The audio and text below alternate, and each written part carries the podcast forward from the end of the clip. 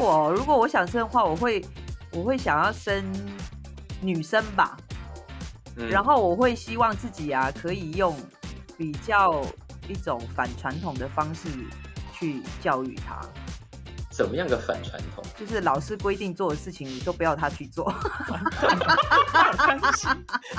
就是要生一个忤逆师长的小孩之的。类的，就是他回来跟我说：“妈妈，老师不用不用做的优雅，脚开开，对脚开开做。想打，现在是不是吃饱饭想打嗝？打出来，牙不用遮，嘴不巴用遮，不用遮，男生怎么做你就怎么做，对，把我们男生也是有遮的好吗？男生有遮那就遮。欢迎再度收听《感官一条通》，我是小叔。我今天其实是非常非常兴奋的心情，因为我们要迎接大家等待很久的《俗女养生记》第二集。那在今天节目开始之前，我要先跟大家透露，就是我已经偷看了第一集，然后我觉得好好看哦。好，那我们要来欢迎两位导演编剧陈长伦、严艺文。Hello，大家好，小树你好。Hello，各位听众朋友，大家好。好，然后再来我们欢迎谢盈萱。耶 Hello，大家好，我是谢颖轩。真的好好看哦！可恶，我都不能讲，被交代严格禁止暴雷。对啊，我们也是都被禁止暴雷耶。哦，太好了，有人陪我了，因为我也是忍很久哦。因为你们一定也都很想讲，或者是说别人也会问你说第二季到底要演什么，赶快赶快告诉大家，然后都不能说。好，但我们终于迎来了第二季，然后大家可以从第一季开始回想，第一季的的尾巴给了很多很多命题，然后就想哈，这些命题应该都会在第二季大大的展开。但我要先先好奇一件事，原来这个原著其实是陈长伦导演推荐给严艺文看的，对，没错，最早最早的时候，对，他在图书馆里，当时怎么挑到这个书？陈导，请回答。哇，这么浪漫的情怀在图书馆，这本书其实是放在女性成长的，照理说我是不会去翻阅的。哦走到那个区域去的。我家附近有一个台湾分馆，它是以台湾历史的藏书为主的。是，然后那本书居然就放在庶民史，所以我就有了兴趣，拿起来看一看，觉得是有意思。哦，庶民史也也算没有放错啊，对，也算没有放错地方。嗯嗯嗯，我觉得是有意思，但是它非常有难度去改编，因为它不是小说，不是戏剧，它是一个散文，对，所以就要帮他编很多情节跟它不是有那么强烈故事情节的东西。对是，构设很多人物。那因为之前有跟译文合作了，还有其他的编剧朋友，他们大概也都年纪大概是那样四十岁左右，所以我觉得有人手，那我们就可以来试试看。起因是这样，啊，是是是，好，那因为第一季差不多把原著提到的那些状态大概都演的差不多了，所以第二季对大家来说是一个新挑战，就要好，我们现在几乎没有本可以参考，要全新讲出新一季的故事，十集的故事。那对这样的团队来说，当然压力可能很大，这是完全可以想象，毕竟顶着这么大的收视率跟这么大的口碑要进行第二季，那第二季什么时候开始觉得好可以了，我们可以顶得住这压力，我们来吧。嗯，没有人要回答。对，这 一路又承载太多压力。假装 delay 这样子，对，假装顶累。假装网络 delay 这样。开始接受的时候完全没有没有想法，事情就是先接了再说吧。嗯，那一文你你补充啊？哦，一文聊聊看，什么时候开始觉得对？好了，我们一定可以的，我们就来第二季吧。呃，刚才陈导说就是先接了第二季嘛，嗯那就开始 push 自己跟两位编剧开始工作。是，但是我心里面一直有一个优比的方案是，如果真的搞不出什么东西的话，我们就把钱退还给人家。对，因为这有点难怎么这么老实啊？难产，有点难产。对，嗯，因为必须跟观众说老实话，是真的没有想过要做第二季。你第一季真的就是我跟陈导已经是用尽生命去 把它画上完美的句点了，对，因为那时候根本没有想要做第二，真的没有想到它还可以继续发展，所以等于说当这个很艰难的任务到身上之后，你当然就是任务来的时候，对，就努力往下冲。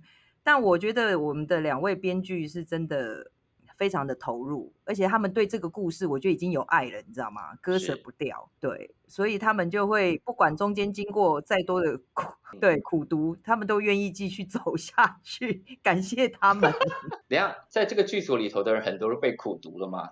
因为看起来第二季很多新闻稿都讲到说，第二季好辛苦，压力好大，拍的好累，到底怎么发生什么事了？嗯，银轩每天都睡不饱啊。那谢银轩来讲一下好了，到底有多辛苦？嗯，银轩你说，银轩你说，总共是拍了两个月嘛？两个半月吧？对，两个半月。对对，嗯，但是一定也有也有一些部分是是呃别人的部分嘛。嗯，那因为呃上一季的长度是我跟小嘉玲，就是大小嘉玲，其实就各一半，这个是很很清楚的，所以他其实等于帮我分配了一半体力这样子，然后呃，但是这一次就是剧本又比较复杂，然后需要出去外面的景比较多，那他讨论女性的议题的部分其实更深，所以有很多的过程其实不是只有我一个角色在走的，有很多人。我们要彼此陪伴，彼此走这样子，所以，嗯，这些其实都是要时间、空间来帮忙那样，嗯，然后就会就就造成了一个，就是我也是刚步入四十岁哦，就是觉得 说，谁说三十五岁体力变化才会大？没有。其实他有一个坎叫做四十岁，不要再 骗了，你们这些长辈。四十岁真的是一个大坎哎，真是诡异耶！就你觉得三十五岁哦叫做慢慢走下坡，没有四十岁叫滑坡。没四四十岁是最矮，就对，就是哇！然后我就在那个这个这一出戏里面深切感受，然后也深切演出。嗯，后面就会慢慢看到这个女人。越来越惨的时候了，嗯，那那个也是。我看第一集的时候，真的有一种觉得陈嘉玲那个角色真的放飞自己了，就是老娘没有在管。有一些有一些其实也是被被被呃严信导演逼迫。因为因为诚信导演就是好好的，就是管好我的情情感戏，或者是角那个画面角度或敬畏，或者让我大概知道一下那个每个画面的走向。因为这次真的画面复杂非常多，很多，所以我也很焦虑，在想说我我我想要每个画面都演好。对，但但但另外另外，严信导演就会怎么样逼迫你呢？怎么样逼迫你？我想知道。怎么冷笑啊？没有，就没有。你的冷笑充满了好多含义，我们想要解读一下。没有，其实他他真的他写了很多很有趣的那个表演方向，可是其实他到现场，他永远办有办法再丢一些嗯新的要求活泼的的表演。可是我觉得等到后面几集，大家再慢慢去猜哪一些表演其实是他要我做，因为有一些其实是我知道有人会这样，但我没有想到可以真的可以这样演，那他就会示范一次给我看。嗯，因为那个角色是不是因为有很多严性导演的自我投射嘛，对不对？所以他会把他把那个投射现在就是你给我演出来，我就是我就是会做这种事情的人这样。我们两个都有一些投射，比方说任性啦，嗯，欠揍啦，这个都是我们彼此百分比的投射。因为你们两个的关系缘分很好玩，你们演过同一个角色哎。对啊，对对对，一个是舞台剧版，一个是电影版。是是是，我有看过舞台剧版那个《致该死的爱》。哦，OK。所以我后来再看到刘三连是谢盈萱演啊，哇，这个角色长得好不一样哦。嗯。我去，我我我演完也去看了舞台剧，我也觉得，嗯，完全，嗯，嗨三连，小三连，但是小三连得了金马奖，我很不爽，多乖哦，想说我们舞台剧也没什么奖，好不好？哦，所以这两个人的恩怨从那个时候会起一下。这很奇妙，很奇妙。是，对，因为第一季的结尾，因为我们就就像我们刚刚讲的，留了很多梗嘛，所以在第二季的第一集，我们现在要在不能爆雷的状况下，告诉大家，呃，第二季可能会有哪些事情要处理嘛。第一个是，呃，陈嘉玲搬回家了，对，嗯，然后弟弟有伴侣了，对，哎，我我先讲讲话，讲话好小心，就是等于说在第一季结尾的时候有被。爸妈接受，对对对对对对对哦，第一集那我要先问一下，第一季最后一集那个爸爸跟阿佑那一握，嗯，这个是在写剧本的时候就已经想到有那一段了吗？导演们？哎，我记得好像没有哎，我记得我我印象中的剧本好像是那一握，我觉得是惊天一握，对啊，哎，我也不知道后坐力这么强，我记得剧本。我得要回去翻一下，但是我依稀记得，我只有说哦，因为那个韦恩演的陈嘉明带建佑回家，等于说大家一起坐下来吃饭，他就是某一种接纳。但是我有点忘记，陈导你记得吗？我有点忘记那个握手到底是现场演员我们在排戏生出来的时候，还是剧本里就有，我真的忘了。我记得是竹生他他愿意上前去握，然后以这个握手来做一个。就是和解，是竹生的。对，哦，对，我记得，我觉得那个那个真的是惊天一握，哎，就他一握，竹生也的情绪也很好，然后包含到陈家奎还有宋伟恩，他们都有呼应上来那个情绪，嗯，所以整个戏蛮饱满。是是是，但我忘了银轩做了什么。我在旁边一直笑，银轩跟伟华在旁边用一种 “Oh my God” 的那种表情呐，我记得。基本上被惊醒这样表情。对，这样。但是我记得那一握的时候，的确你会看到在场的演员，他们其实都有某一部分好像有触动到、感染到什么东西，还很奇怪。那场戏情绪真的就很饱满，我们也不知道戏诶怎么会走到这里。你那个戏现在回来看，你们简直简直是超前卫，应该台剧从来没有出现过这个场面吧？对，那第二季更前卫。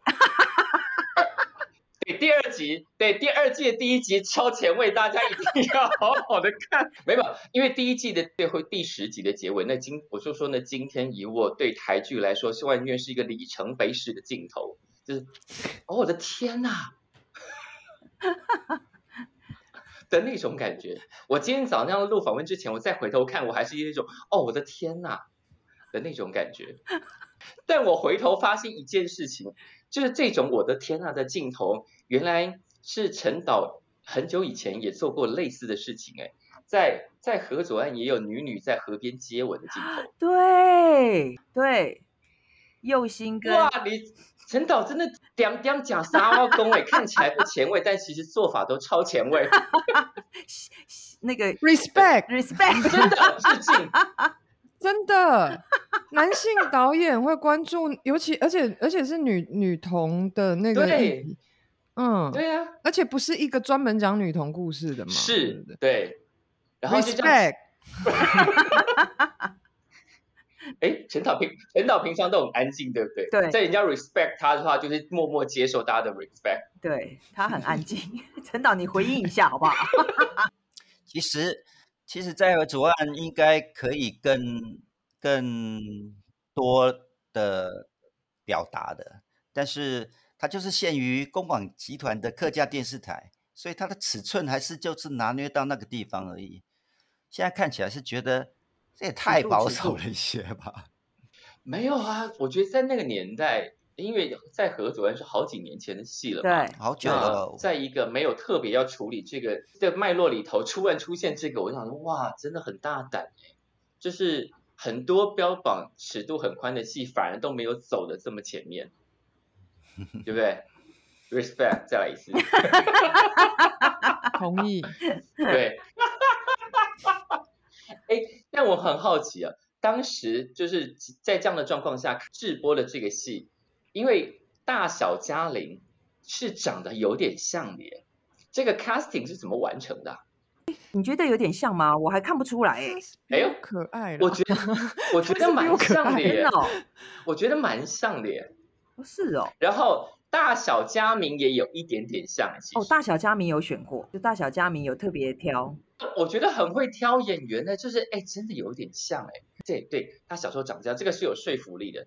嗯，有啊，这个这个这个有稍微花心思，但是大小嘉玲还真的没有去挑选呢。就大嘉玲就是要找银轩演，然后小嘉玲其实那时候对我们一开始头有就是有点头痛，是因为你要找到一个演技能够很自然自在的，然后最重要是他台语要很流利。嗯在台北，其实在大部分的小朋友都不太讲台语了。是是是，这个选角蛮困难的。嗯那他还蛮幸运找到以涵，就是哎，发觉说，因为因因为以涵这个小嘉玲的角色太吃重了，嗯，如果找到一个就是哇会让我头大的，那我真的不知道该怎么办。所以还好，哎，表示你们戏教的嘛也蛮好的啊。对对对，就是他也很聪明，他都听得，嗯，马上就能够理解我们想要给他的指令是什么。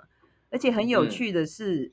第一季的他还有点是小孩子一样，你知道，脸上还有点 baby fat 那种。第二第二季瞬间抽高。对，然后第二季的整个眼神，那个脸上的那个样子，其实已经是有点女人样了，就小大人了，小大人了。然后你就会发觉说，哎，其实他的内在，你看他粉妆，对，你去看他粉妆，他的内在其实也在转变。所以当第二季小韩星哎天。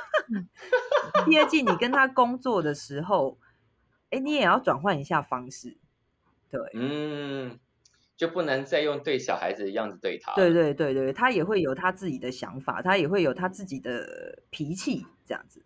嗯，是好。但我们刚刚一直讲到说，第二季的第一集虽然我看过的不能爆雷，但第二季第一集 有一个事情是给我们一个很好的未来。第二季的第一集一开始，谢盈萱那个角色就讲了一句话，就是疫情趋缓了，外国人可以来。哎，他的身份可以讲嘛？对不对？可以，可以。他的他的工作，他要做导游，对不对？对，带外国人，而且是英文导游。然后我看到那个时候说，哇，这个戏在八月八号上的时候，大家看到那个话，应该会觉得很开心。对，疫情要趋缓了，虽然我们现在还有一点没有完全处理好这个事情，但起码这个话给大家一个希望，哎，对，接下来会很好。对，我也希望，因为我们其实那时候在写剧本的时候，也觉得说，嗯，应该疫情可以走到一个大家比较稳定的怎么样的状态，所以那时候就就这样写。嗯。但是随着前阵子疫情比较紧张的时候，我开始也跟着紧张，说我那一句要不要改呀？对。要是三集没有解除播出的时候，大家会不会觉得？对呀，就会觉得好像有一点怪怪的。但是现在就会觉得说，哎。我觉得还不错，也就像小树说的，可以给大家一个嗯比较光明，对，比较比较有希望的，嗯。好，大家刚刚有讲到第二季，现在想第二季都觉得好危险，一直要闪东闪西。好，第二季看起来陈嘉玲更放飞自己了，然后看起来预告片有一句话，因为就是男人问的话，男人说我们现在是走到哪里了？轩宇轩要给我们。大概稍微透了一点点，这你们这一对的发展，在第二季里头会是什么样的局面？就是在讨论我们现在走到哪？好烂的回答哦！大概是走到脏话，还是 走到编导自己讲话，还是走到苗栗？我真的，就其实当然一定会讨论到，嗯，两个人的关系嘛。那我觉得两个人的关系最最好玩的事情，是因为我们的在戏里面的角色也都四十岁了，所以又其中那个伟华的那个角色蔡永生，他之前又离过婚，嗯，所以其实这两个四十岁的人，他怎么去看待一个所谓的关系，他已经跟呃二十几岁谈恋爱、三十几岁不一样了，嗯嗯，那当然他也是卡在所谓。要不要往下一步路程去走的一个节骨眼吗？是，就要不要带上那那个小环这样？嗯嗯，再讲上去就要爆了。但要不要呢？到底会不会呢？但第二季有一个重点嘛，因为第一季的陈嘉玲是在台北租房子的，然后回来老家住。第二季一开始，他已经买下那个鬼屋。嗯嗯，好，那故事当然就会从他怎么整理鬼屋，怎么展开在台南的新生活开始嘛，对不对？对。然后看起来他就是一个，因为第一季的尾巴，在你弄那个鬼屋的时候，男人还跟你说了一句：“阿丽有带赛，阿丽。”啊，第二季的一开始，啊，果然就真的很带赛呢。我想说。等一下，这个铺更有真的这样铺的这么仔细，还是刚好？就是我们会希望那个四十岁的他买下这一间，其实他很讨厌陈家里，很讨厌人家叫他鬼屋。对他看待这个房子的眼光已经不一样，那个或许有点呼应他的人生，所以他现在要尽全力。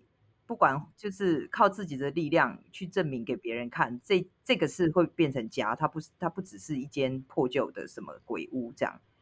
对，那但是我们就会希望他在第一集开始，因为这个屋子，因为这个新家就受尽折磨，吃尽苦，对，吃尽苦头，对，任何荒谬的就跟他的人生一样，就把它放在他身上就对了。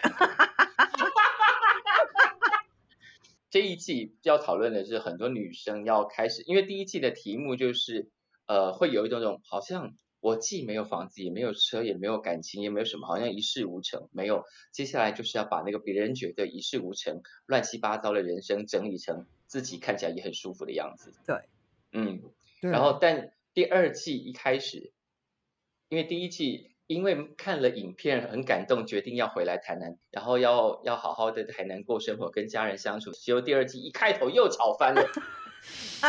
但是母女关系这件事情是不是呃，特别是在大概三四十岁左右的女生，都跟妈妈会有一定的张力这件事情？哦，我跟你讲，讲母女的话，那个故事可以讲大概三天三夜讲不完，每一对母女。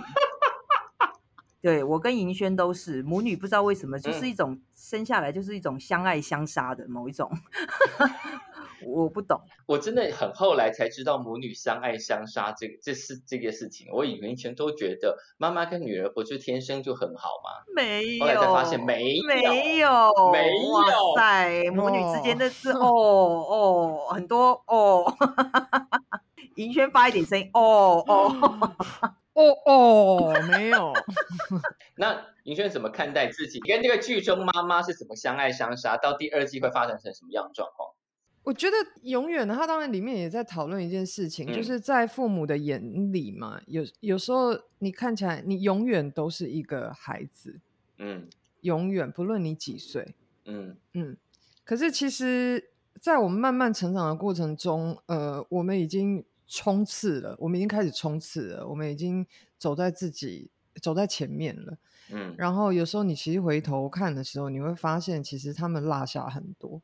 就你知道你不再是小孩子，可是当你知道这个事实的时候，其实他们也老了嘛。嗯哼，是。那嗯，很多时候我们到了一个年纪，其实回头看的时候，你会发现有时候他们反而变得比你更像小孩。嗯嗯。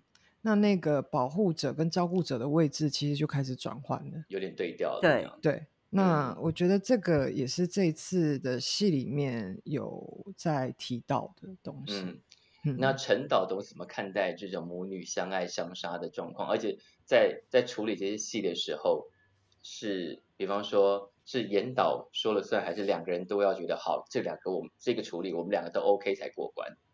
当然是我让他了。有听到吗？当然是我让他了。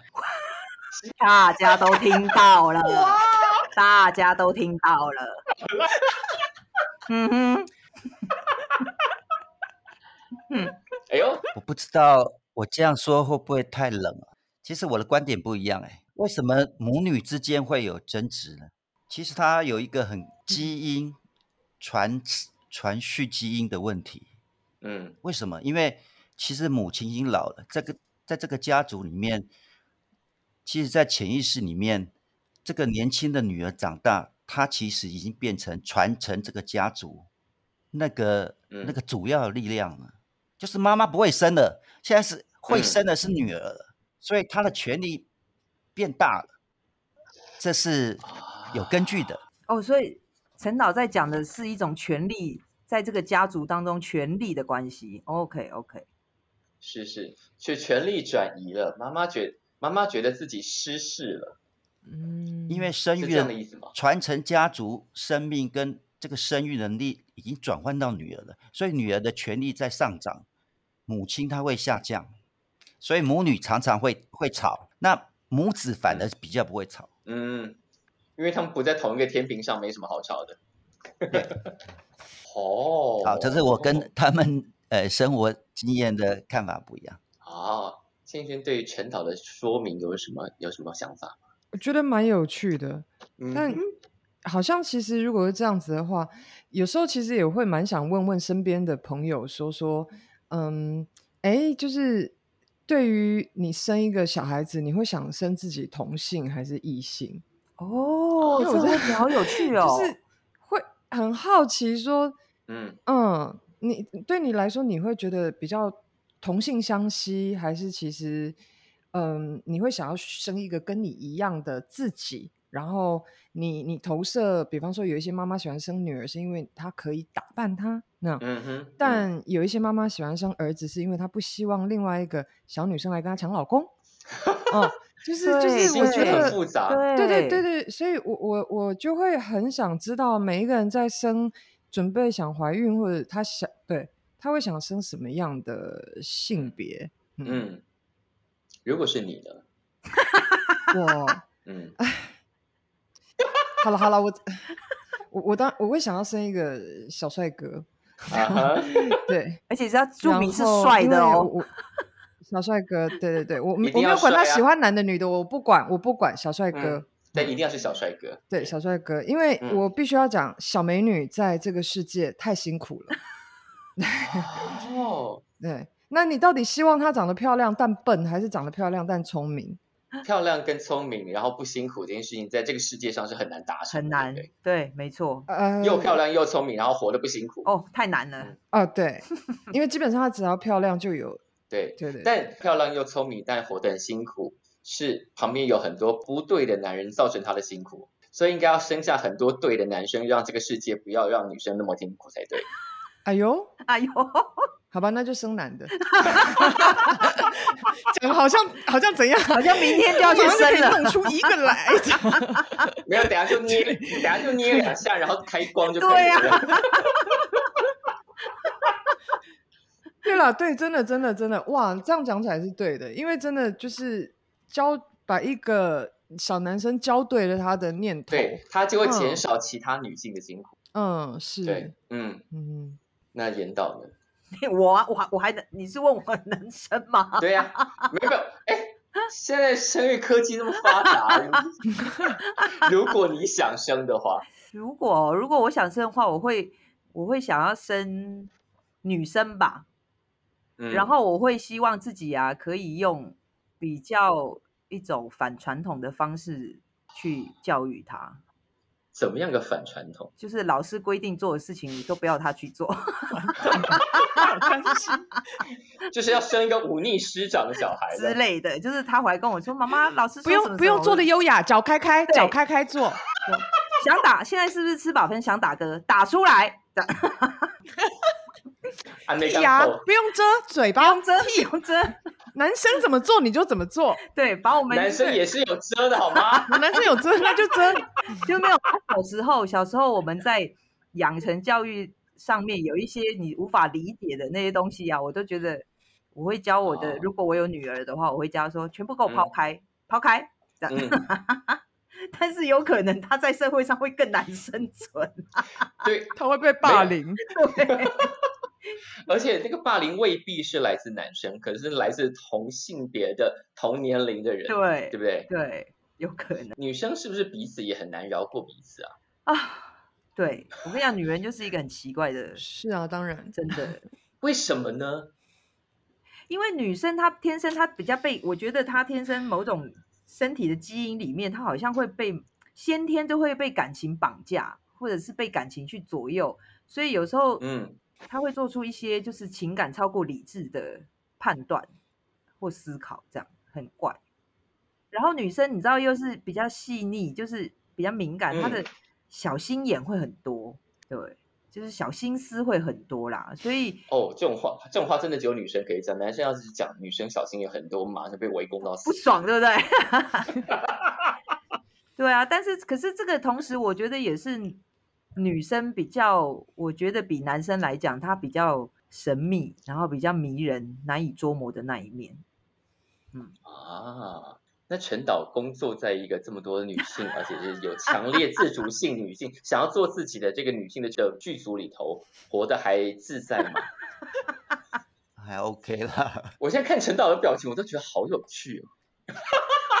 这是什么？这是什么？有点委屈的答案。陈导平常在剧组里头，就是用表情说尽一切，很少真的发出他真的呃内心的评论，对不对？不过我我我有两次，我觉得我的 EQ 真的不好。怎么了？怎么了？我不太赞同这样的排戏方式跟走位的时候，我觉得我的口气有点太不好了。嗯，是我哦。那后来怎么收拾？没得收拾啊！我已经讲出来了。那哦，就是陈导有在骗剧场，哎，发一点点脾气这样。呃，有吗？一点点啊。那但其实还好哎，陈导你自己认为顺我一下，还是是你自己觉得，然后结果我们都没发现，会 有可能就就是陈导脾气太好，所以他发一点点。然后大家都没有觉得那是他的 level，其实他的 level 觉他自己觉得很高了，然后结果我们都没有发现他生气，我们可能 就是那个就是那个动态范围很小，都没有人发现，因为他太温温柔这样子，就 有啊，像天心天心坐车，银轩追上去啊。后来你们两个对话就是面对面呢，我是非常不赞成啊。那时候我有点快抓狂了，因为下午还要赶去海边啊，我我就觉得我口气非常不好。但你口气不好，那也不会是对演员啊，是对我啊。啊，对啊，是对我啊，应该那只有我接收得到吧？演员演员演员那时候，我觉得应该没有没有发现吧？对。但因为严导跟陈导已经相处太久了，所以这些东西就自然化掉了，所以也没有影响到周遭其他人。这样就是尽量还是以工作完成啊，因为越熟才越有办法。对，就像我跟银轩也是啊，我们彼此会知道我们的那个，你知道那个美感在哪里。我也知道他有时候其实在生气，对对对，或者在不爽。然后他也知道我有时候也在生气，也在不爽。但是这个东西就不用讲开，就在现场大家。心领神会就好了，因为他明天就没事啦，下一秒钟就没事啦。啊，就是大家自己会把那个情绪消化掉，然后继续工作。对，还是晚上会有一个，哎，我刚我跟你讲，我刚刚其实有点不开心，那个怎么样怎么样怎么样这种。有时候就真的，比方说银轩他就会到我房间敲敲门，那我就知道说，哎，我们可以聊聊，但是不会特别去聊说啊，今天互相有不爽的事情怎么样，而是那个聊天就代表某一种，是嗯。呃，善意的，我们继续工作这样，或者是今天我发觉说啊，像伟华，伟华也是比较闷葫芦一点的人，那你可能会感觉到他今天有一点点受挫，不管在表演上，或者是在跟对手演员的沟通上，那他你会觉得说啊，他今天发觉他今天可能没有做的很好，他有点沮丧或者是受挫，那你觉得晚上就是带着酒去敲他房门？跟他说：“哎呀，今天已经拍过了，明天再说啦。对啊，没事没事没事，对，就大家继续明天继续工作。嗯，对对。但是讲到酒，酒是第一季有一个很巨大的转折嘛，就是陈嘉玲喝醉酒之后，对。其实这个设定我也是觉得最妙，就是他第一季有设定陈嘉玲永远会搞砸事情，而且搞砸事情的原因前面永远都有一个。酒精，就是他，你去注意看他所有会他搞砸事情之前，他都一定是喝到懵掉、呛掉。然后这件事情如果没记错，弟弟也有好像也有有有提过来怎么样那样子。对，嗯。然后第二季这个设定好看，第二季那个设定有继续发挥吗？没有，他就是直接把腔调这个就直接设定就是。不用喝酒了。对对对对对，他就变成角色的原型性格这样子。哦，就是 连酒精都不用。第第一季还需要酒精触动，第二季就是命中带酒。对对，不需要酒精。所以，这陈嘉玲在第二季变成一个更腔的人。那个腔应该是来自于，就是他就是很很任性啦，就是一事情都有一体两面嘛。就是对对我自己来说，这是我忠于自己的选择。可是欠揍就欠揍，还什么任性？真的，我是是我认为是任性，或者是某一种自由选择。对旁边人来讲，他会觉得你反反复复，或者是觉得欠揍。对啊。对陈导的一语惊醒梦中人那个角色的性格就是欠揍，但是我有一个乐趣，欠揍我也 OK 啦，我我不怕，我不怕。是来，你的乐趣是什么？我常常会看谢盈萱怎么救这个角色，救这场戏，那我就觉得，嗯，他真的蛮厉害的。真的吗？嗯，他他会做这个事情。所以你本来是。哦，就是那个角色，如果找一个底子不够好的人，是肯定会搞砸那场戏或搞砸这个角色的。但谢盈萱就是可以把他救起来，而且他救的方式是那种蜻蜓点水的。比如说你看到的第一集啊，那送沙发他根本就 OK 啊，但是他会在 ending 的时候 真的耶，摆摆出那个 pose，然后那个满意，那那个微笑，谢谢送货人，他就整个救回来这个 OK 了。这是其中一个，后来他还是有啊，他有。所以那样，他瘫在那个沙发上，那个笑容跟跟那个送货员的表情，是谢盈萱自己发展出来的。对，是是。对，因为盈萱是一个，就是哦，他他他很有礼貌，他会觉得说，你这样对送货员也太那个了吧？我写剧本我管他的，我觉得就是要这么荒谬，这么离谱。送货员都已经要吃药了，这样子。好，Anyway，这样类似。对，好好。我们现在完全是在第二季的第一集擦边球，我们都不能讲到重点的核心剧情。好，刚但因为是导演自己讲，我们就可以描述一下，因为他要替新家订沙发，然后新家订沙发呢，跟跟妈妈之间有些张力，就是妈妈一直改单，就觉得啊你不要买那个了，那个怎么了了了，然后导致他跟送货员发生了，哦那段很好笑哎，对，哦那个送货员是学弟哦，嗯，北艺的学弟。那一段就是那个丢接，然后那个表情很好笑，我就说第二季第一集真的超级好笑。那一段我觉得也很奇妙，就是那一段我记得我们那天要拍的时候，陈导在车上跟我说，他觉得嗯是那一段呢，他想要用一个比较漫画式的漫画呈现，他就丢了这个嗯啊，嗯，对，他就丢了这个命题给我，然后我就想说啊，嗯。然后我就开始在车上把我剧本打开，开始画三格漫画，用我很粗糙的，只能画一个脸，然后那一个然后一个圆圆的头，下面就是叉叉叉，就是我就开始在那边画，想说他要怎么呈现漫画式的某一种节奏，我就开始赶快在车上做功课，这样。那我觉得两个演员，因为嗯，我觉得都很专业，他马上大概可以领略说我们想要的东西是什么，所以。很快就能够抓到那个、那个、那个所谓的漫画式的演出是怎么样，就出就把那几场戏顺下来了。不然原本他其实就剧本来看，那几场戏他其实没有这么的好笑，也没这么的荒谬。对，对，但他剪出来就是超级好笑。对对对，那这真的是多亏。那当然最后银轩他加了那个，就是说把角色救回来的那个趴在。趴在贵妃以上的对，而且那个表 情、那个、那个、那个语气出来的时候，又有一点撒娇，有一点像小孩子。那个，那就是他自己赋予这个陈嘉玲，他想要让陈嘉玲不这么欠揍。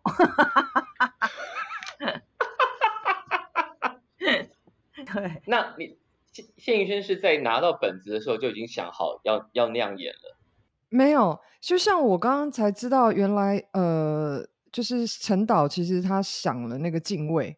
然后跟译文讲哦，所以原来他他才是那个背后的指导教授。对，就他们的工作流工作流程原来是这样。他他先设定一个气氛，然后来，然后怎么看怎么把它执行出来这样。然后，所以我我其实现场当然就是呃呃，大概知道他们他们现在东西是怎么摆，然后有给我一个方向那样子，然后。还有怎么来怎么去，因为那个跟剪接有关嘛。然后所以大概当然，呃，译文在表演上面也会有他的想法。那其实，嗯，我真的还是有蛮多事是配合两位导演，因为这次我觉得剪接的部分是很重要，因为喜剧节奏很重要。是，嗯嗯，所以谢谢啦，就是也是因为他们给我那些方向，你才有办法再去长。就是就跟那个访问丢话题来来回回，这个是需要的，因为有一些有一些主持人，就像你啊，就是 就有办法让人 能够丢一些新的东西或什么的。所以我觉得那个译文跟陈陈导就是会让你自己想要再去找有办法再长新的表演的人的导演，嗯，就是他的那些命题可以一直刺激你讲出新的东西来的，是是是，而且。我觉得看完第一集会让大家觉得，因为很多人都想要做喜剧，但我们可能在这个这十几二十年的台剧里头，不是看到可能成功的例子并没有非常非常多。可是从《俗女一》到《俗女二》，就会有一种哇，你们完全掌握到这整件事情，而且越来越纯熟的那种感觉，会让大家对《熟女二》的整季非常非常期待。而且喜剧这件事情。就是对你们来说，比方说你们心中的喜剧的范本是什么？在电视剧上，电视剧，你说台湾的电视剧吗？或者说，比方说，好，什么样是对你们来说是做的好的喜剧？这样，我我我喜欢的大部分都是国外的耶，因为因为我这样讲好了，就是我自己当演员以来啊，每一次，因为我常常也会就是有碰到，我们就是会演一些那个绿叶的角色，就是我是出来。好了，讲就是丑角这样好了，嗯嗯，就是我是出来对插科打诨这种，好像就是说，嗯嗯，每次那个导演就会跟我说，你就是出来让观众就是喘一口气，放松一下，笑一下什么的，嗯嗯嗯。可是我常常会碰到一个问题是，那个剧本就不好笑啊，然后 我们要演的时候，导演就会说，哎，好像不太好笑，哎，你再换一个什么的，就是那个责任就变成是我们演员要去负担。啊，你本身就不好笑，有什么样救不起来啊？而且我们在演喜剧的时候，现场工作人员都一脸木然呢。其实演的很受挫，我就心想说，我这个我真的好像演独角戏，那个搞笑就他就没有，他就完全没有喜剧的那个痛调出来啊。然后就只能演一些就是表情怪异、张牙舞爪、挤眉弄眼的 那种喜剧，所以对我来说。搞笑跟喜剧是完全截然不同的两件事。对，那我一直觉得我会喜欢国外的喜剧的那个节奏，那个喜剧那个幽默的东西，其实他从剧本就要开始做了，而不是演员的表演。这样，我跟陈导在进行那个《熟女一》就想要想要做的时候，我一直希望给自己。一个很大的期许是我想要做一个，嗯，所谓的不是搞笑弄出来的喜剧，而是靠剧本、角色剧还有呃角色关系去堆堆叠出来的喜剧。嗯嗯嗯，这是我觉得我在《熟女一》自己觉得还蛮骄傲的是，我觉得我有做到。是啊，我觉得观众的反应也证明你们的确有做到这件事情。对。那目前看了《熟女二》的第一集，我也觉得哇，你们这个把戏玩的越来越炉火纯青了，这样。第一集真的好好笑哦！真的吗？我很怕，哎，我们很怕第二季有时候会太抒情，你知道吗？因为他要走到比较每个人的难题更深的时候，是是是。我们有我跟陈导有时候会担心说，哇塞，这个原本的那个喜剧基调会不会有点跑掉？或者是因为我还没看到其他集数，目前只看到第一集，我觉得第一集真的非常非常好笑。我已经讲了三第三，太棒了，感谢感谢，有稍微放心一点。我补充。一点好了，其实第二季的节奏比第一季快很多，精准很多。那个其实，在我们拍了十天的时候，我跟艺文都有意识到有一点不太对，那个节奏不太对。要在十天之后，我们才有整整个调整那个拍戏的节奏，那个那个画面也好，或是表演也好，才把它调整起来。所以并不是一开始就那个样子。所以拍的时候会意识到要怎么剪接，然后剪接的速度应该是怎么样。对对，当当我们喊咔，然后决定要换另外一场戏拍的时候呢，已经也心目中有一个剪接方式了。然后，呃，剪接师会从云端传，隔天、隔两天会传那个初剪的版本。那我们我们看了就会有反省，说，嗯嗯，这样的节奏不好，哎，所以有做许多调整。像刚才我们提到送沙发那个那样的拍摄方式，就是调整过的那场戏。哦，OK，这样的剧组压力压力其实蛮大，因为你们就两个多月的时间要一直调整这些事情。对，我我觉得应该这样讲。当然，我跟陈导两两个人，就是我们要带领这一艘你知道船往前行。对，但是我们尽量在在工作人员面前都还是表现出你知道自信满满，一定要跟着我走哦，怎么样怎么样，好像哦怎么样？可是私底下我们就是收工之后，其实我们有做不完的事情，苦恼不完的。嗯嗯，对。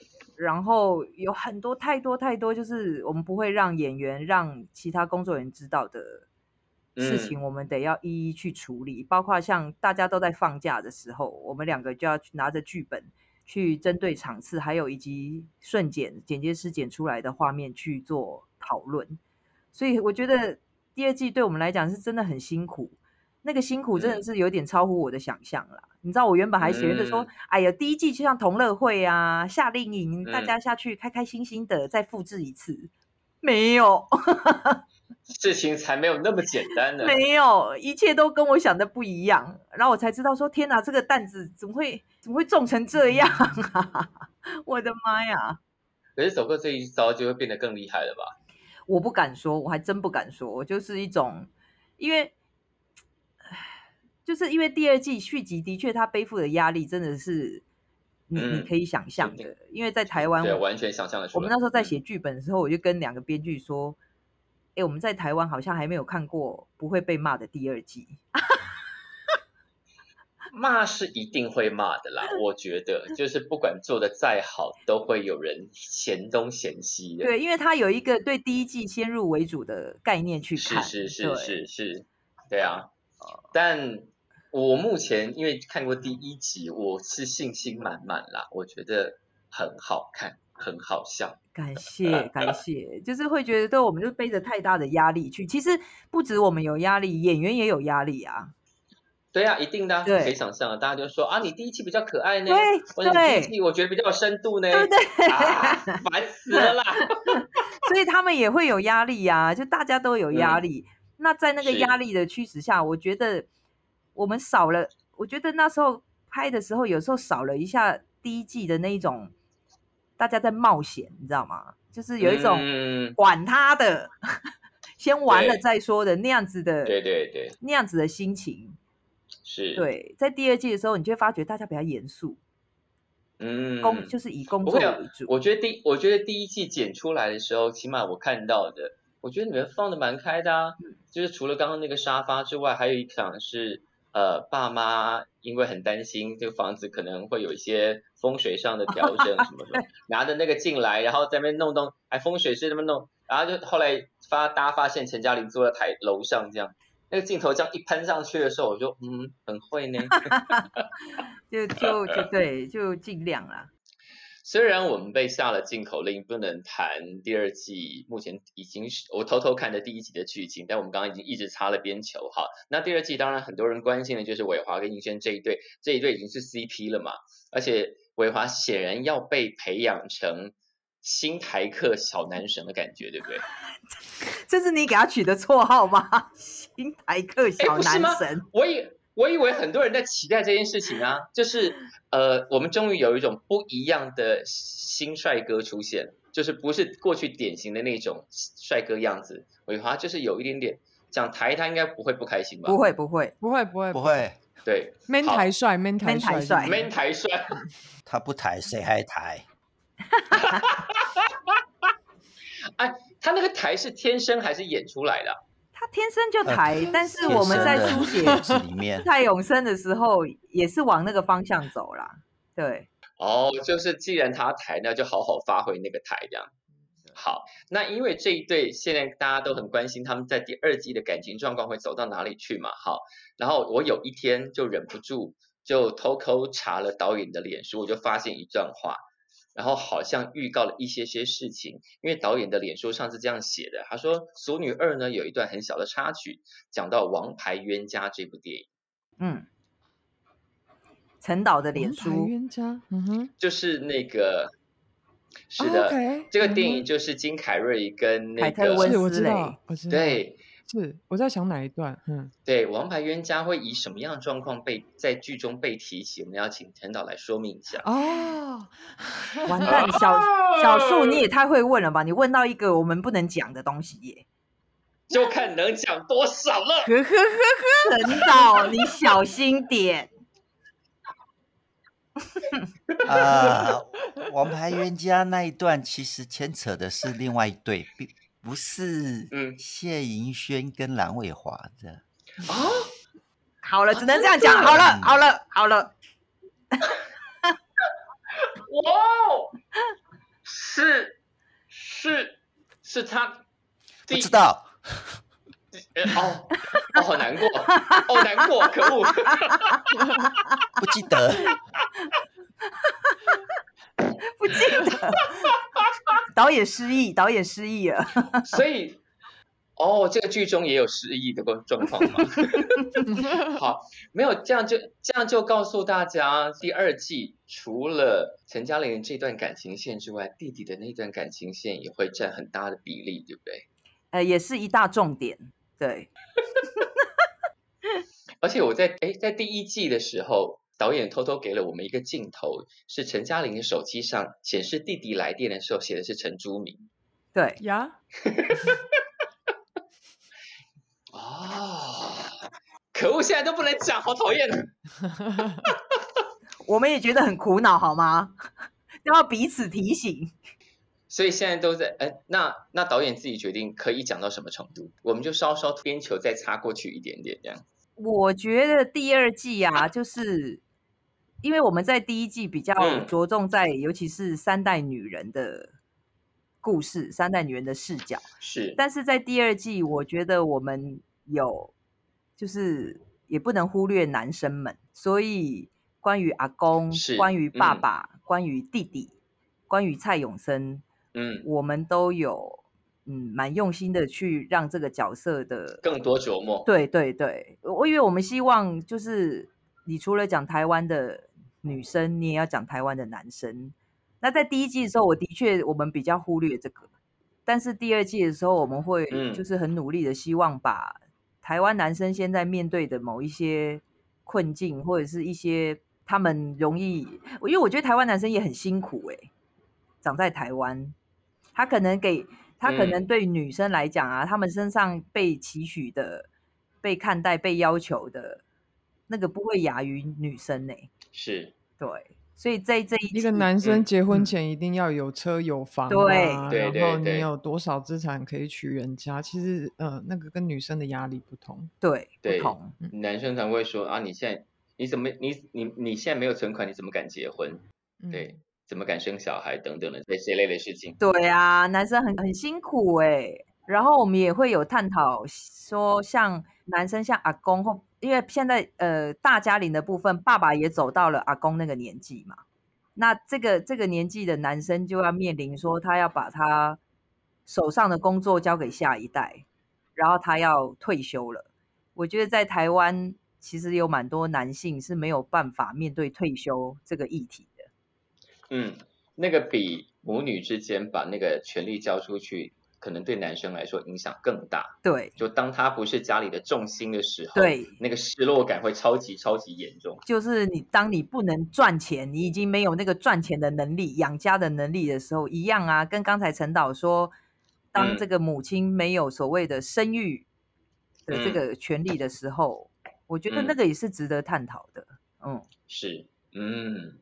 所以第二季感觉题目开的很大，然后开的很多，但是在呃第二季上档之前，显然在宣传上也花了很多力气，因为你们还做了一个阿嬷跟另外系系的阿嬷的串联，感觉要串联成一个阿嬷宇宙，到底这这个这这个点子是谁想出来的？哦，没有没有没有，这这个一定要在这边就是讲一下，那个不是我们做，我们发起的，那个其实是因为当然疫情的关系，然后是那个徐玉婷导演哦，谁先爱上他？那个徐玉婷导演，玉婷姐，嗯，是她跟她的一群姐妹淘，嗯，然后他们想要帮这个社会帮台湾做一点事情，于是大家就有 有钱出钱，有力出力。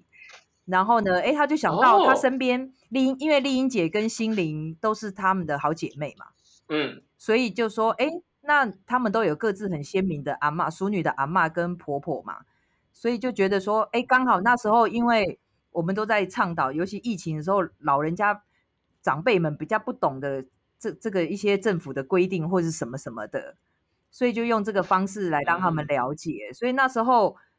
是他们发起的，这个这个计划是他们发起，然后他们去执行。那只是说，当然华视跟公视这边在版权处理上也非常的配合，非常的支持。对，那我们有进去帮忙写一些脚本，就这样而已。其实是这样。然后银轩有进去帮忙当特别来宾。哦，对对对，所以那个其实并不是我们做的，要澄清一下，那是玉婷姐他们发起的。好，但是。但是这样做着做着就觉得这个宇宙开始要往外扩展，会有一种呃很厉害哦，这个这个俗女宇宙要成型了吗？哎，我觉得你这样讲也对，因为像婆婆的明威，明威也来了嘛。对啊，是啊，就是哎，这个俗女宇宙要往外扩展哦，这样扩展下去，大家如果看了第二季再度很满意的话，你开始要伤脑筋了，这样俗女可能一长就长到个四五季一样。我不想。我也无法，真的吗？没办法再回锅演第三季、第四季吗？我不想，就是 交棒给小嘉玲，加油，加油，加油！所有人都露出痛苦的表情，哎，你们好好玩哦！你就知道我们第二季拍的有多艰辛哦。小说那个艰辛应该可以为大家换来。不过小树，我想补充一个话题，是，请说。就是刚才说到那个，就钟欣凌跟那个杨丽英他们拍的那些公益的短片哈。嗯。其实后来是辉瑞药厂有请他们要拍一支广告。那辉瑞药厂当然是一个国际性的药厂，可是。那个徐玉婷导演跟钟欣凌、杨丽英他们觉得不要再牵扯到这些私人的利益，所以他们拒绝了辉瑞药厂拍这支广告。嗯哼，所以这三位哦，OK，我觉得还蛮令人尊敬的。嗯嗯嗯嗯，因为那个广告费一定会很高的。对他们就是纯粹想做公益的事情，所以那个药厂也不是哦，呃，是我以为是拍公益类的。啊，OK，啊，了解了解。嗯，很棒，没有，但是我觉得这些动作跟其他的呃其他各方的关注，只是说明了大家对俗女是一个故事，这些角色们，这些过往在台湾的电视剧里头比较难是主角，现在他们纷纷都是主角，而且讲述自己的故事，那这些事情可能也让大家觉得，呃，我们中有更多很像很像我们身边的人的角色可以投射感情，然后女生也透过这一些。角色的发展得到疗愈自己的方式哦，我这样并不是一事无成，我其实也将我我其实也过得很好，我可以用我自己的方式，不要用别的标准来评价我自己。那男同志们可能也因为你们应该也听到很多例子，很多男同志们在第一季的尾巴，可能那一集就帮他们跟家里达成了新的沟通。嗯，那。我觉得戏能够做到这件事情，已经是非常非常了不起的事情，因为这本来不是本意，但它意外的溢出这样的效果来。然后第二季，我觉得大家但是在第一集要有一点心理准备哦，看的时候真的会吓到，我会有种哇，你们真的很猛哎！哎，小树，你真的很会帮我们推销呢，因为我是真心觉得很好看呐，我不会被你讲成这样，观众想说我不去看看第一集行吗？等一下，真的有猛吗？还是很猛啊！哎，可是其实像银轩讲，我们并没有觉得很猛哎，我们就是顺着时代走而已。没没有，我真的觉得你你们等第一集播完，那个反应一定会炸锅，你等着好了。OK，就想说，哎，不是理所当然的吗？对呀，没有。是看起来这个时代，虽然我们同婚都过了，看起来好像很理所当然，但在电视剧上，在一个合家观赏的电视剧上呈现这件事情，仍然是一个很有时代意义的做法。哦，OK，我觉得有点那个了，你觉得你有点爆，对不对？讲出来了，爆爆爆爆爆爆爆爆爆爆爆爆！等一下，我会不会接到华关切的电话？叔叔哥，快，等下华氏不要寄存证信函给我，拜托。哦，你懂。哎，我刚刚讲的很哇，擦边球有点擦太猛了，对不对？有一点，有一点，没有，你没有擦边。你是射箭十分十分箭。我们赶快回来，回来陈嘉玲身上。陈嘉玲在第一季尾巴就说：“老天对我不好，年纪大了已经没有力气谈恋爱了。”现在他在第二季要好好谈恋爱了，对不对？是，但是故意要转回来的，是不是？现在是急刹车，我先冷看，好吗？U turn，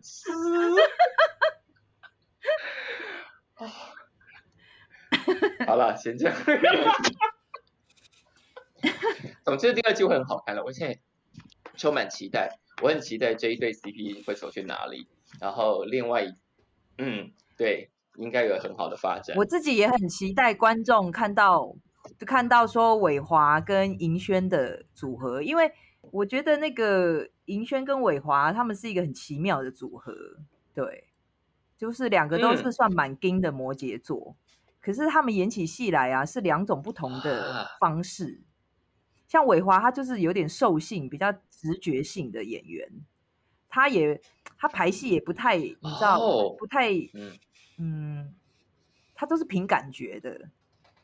那银轩在这一次，他给自己就是希望说，因为我们的技术比较复杂了，要配合敬畏。那银轩这次就是非常专业的要求自己，不管那个镜头这一场戏我拍多少颗，这个镜头怎么换，我的表演还是要维持到一定的水准跟力道。这样，那你就会看到这两个演员，就是他就是不同路数的，可是配在一起呀，我觉得好好看哦。我说实在，我真的。觉得我对他们戏一直包括到在现场看的时候就觉得很好看，然后到后置，因为我跟陈导要看了大概百次吧，百次，但是依旧到他们的挑镜头对，依但是依旧到他们的重头戏的时候，他们两个人的戏的时候，我还是会觉得奇怪，怎么会这么好看呢？就他们中间的那些化学的反应，还有那个张力，以及彼此。丢接的那个东西，我觉得这两个演员就很精彩。我很希望观众可以看到他们在彼此对戏当中的很多的层次、很多的细节。对，那谢颖轩讲讲，你从开始接下这个角色到现在第二季演完了，陈嘉玲这个角色对你的意义是什么？啊，我觉得最妙的事情是，嗯，接完陈嘉玲之前就已经总是偶尔会被问及说啊，你跨跨了四十岁啦，然后怎么样？然后，呃，两季之后，所有的人就会好像你得要给一个什么很，就是还蛮标准的答案，就是或者是其实是那这种社会集呃女性集体焦虑嘛，嗯，他们需要你吐出点什么，给点希望那样子，对，所以就是呃结不结婚，生不生又没差，就是 你你要给这一次好像需要给点这样子的能量，是。嗯，然后还有问说四岁可以活得很精彩吗？就是 对，就是希望你给点 是是指引提示，对，嗯。可是我就觉得，嗯，没有人会知道自己的四十岁怎么样，你也没有办法去去呃看到别人的四十岁，因为你的人生其实就是你自己嘛。那所以我觉得刚好永远都在一一些特殊的阶段遇到陈嘉玲，然后。嗯，嗯有时候我真的超级羡慕陈嘉玲可以扛成这个样子，因为就是我我我有时候也是会被严艺文说，谢因为你不要那么紧张，你不要那么严肃，你不要这么怎么样那样，就嗯，所以演了两季以来，呃思考自己的四十岁以前，就会觉得说啊，要要变成什么样子。但突然在接触陈嘉玲之后，我觉得真的啦，放放了吧，放手，就是没有那种对二十岁喝醉是可爱，四十岁是可悲。So what？老娘就可悲，怎么样？老 娘就算四十岁喝醉还是很可爱啊，可爱。你们觉得可悲，我觉得可爱就好了。对，管你的。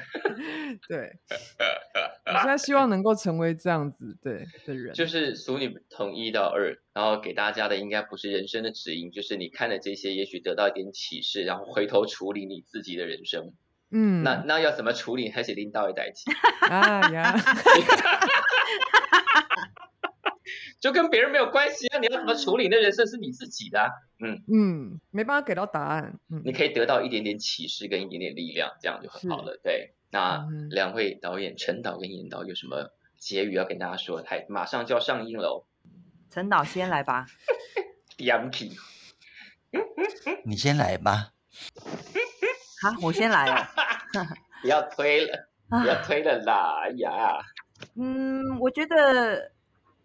应该这样讲，就是现在戏要上档了，就是你会觉得好像做了一场梦一样。虽然这次第二季真的是拍的很辛苦，很辛苦，就是那个那个辛苦的记忆，其实现在还某些还留在身体，还要带他。因为像现在，我有跟银轩讲啊，现在每次到差不多傍晚四点多五点的时候，我的胃还是会隐隐的作痛，就是因为你觉得日光不够了，日戏拍不完的那个东西。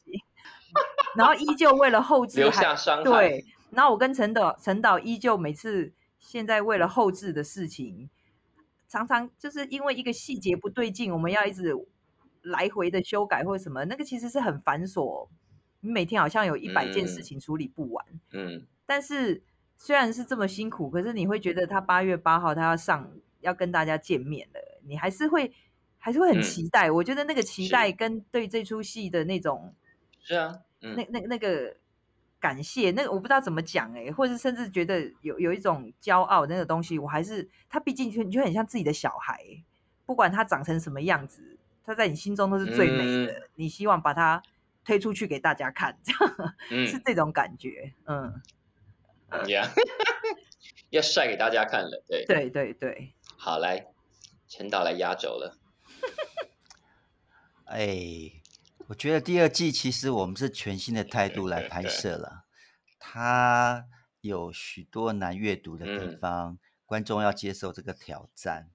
呃，其实我觉得台湾的戏剧要成长，也是观众他必须要打破既有的一个观影的方式，哎，舍弃那么保守传统，嗯，就好像在看八点档那样。除了我们这个戏对观众在阅读上有挑战性之外，嗯，我还是希望观众能够跟第一季一样，能够嗯笑笑笑，然后突然又有伤感的地方，伤感完了，他发觉他又在笑了，嗯，这是我做这个戏是最期许的的地方，就让大家又哭又笑，然后在又哭又笑的时候得到一点力量，这样，是的。嗯，好，那今天谢谢两位导演陈尚伦，谢谢严艺文，还有谢谢谢盈萱，谢谢。然后《俗女养成记》第二季八月八号就要正式上映了，对，好，希望这个戏会比第一季更红，而且拿更多奖啊！因为 不要给我们压力，是不是要？是不是要还谢盈萱一个什么？我我很希望，我非常希望。但是，但我跟你讲，讲官方的啦，得不得奖没关系。但是我真的希望大家可以看一下《淑女养成记二》里面的每一个演员，我真的觉得他们的他们的表现真的都是对我来说真的都是太厉害了。对，嗯嗯嗯，都在发光啦，就是在导演的心目中，他们都在发光。第一集真的好好看。好，感谢感谢谢谢叔叔。八月八号正式上映，然后我们期待大家对第二季有更好的反应。好，谢谢三位，谢谢谢谢谢谢大家，谢，拜拜。节目最后提醒大家，如果你对本集或者是整个节目有任何的感想、建议或心得要分享，都欢迎你在 IG 上找感官一条通，就可以留言给我们喽。下次见，拜拜。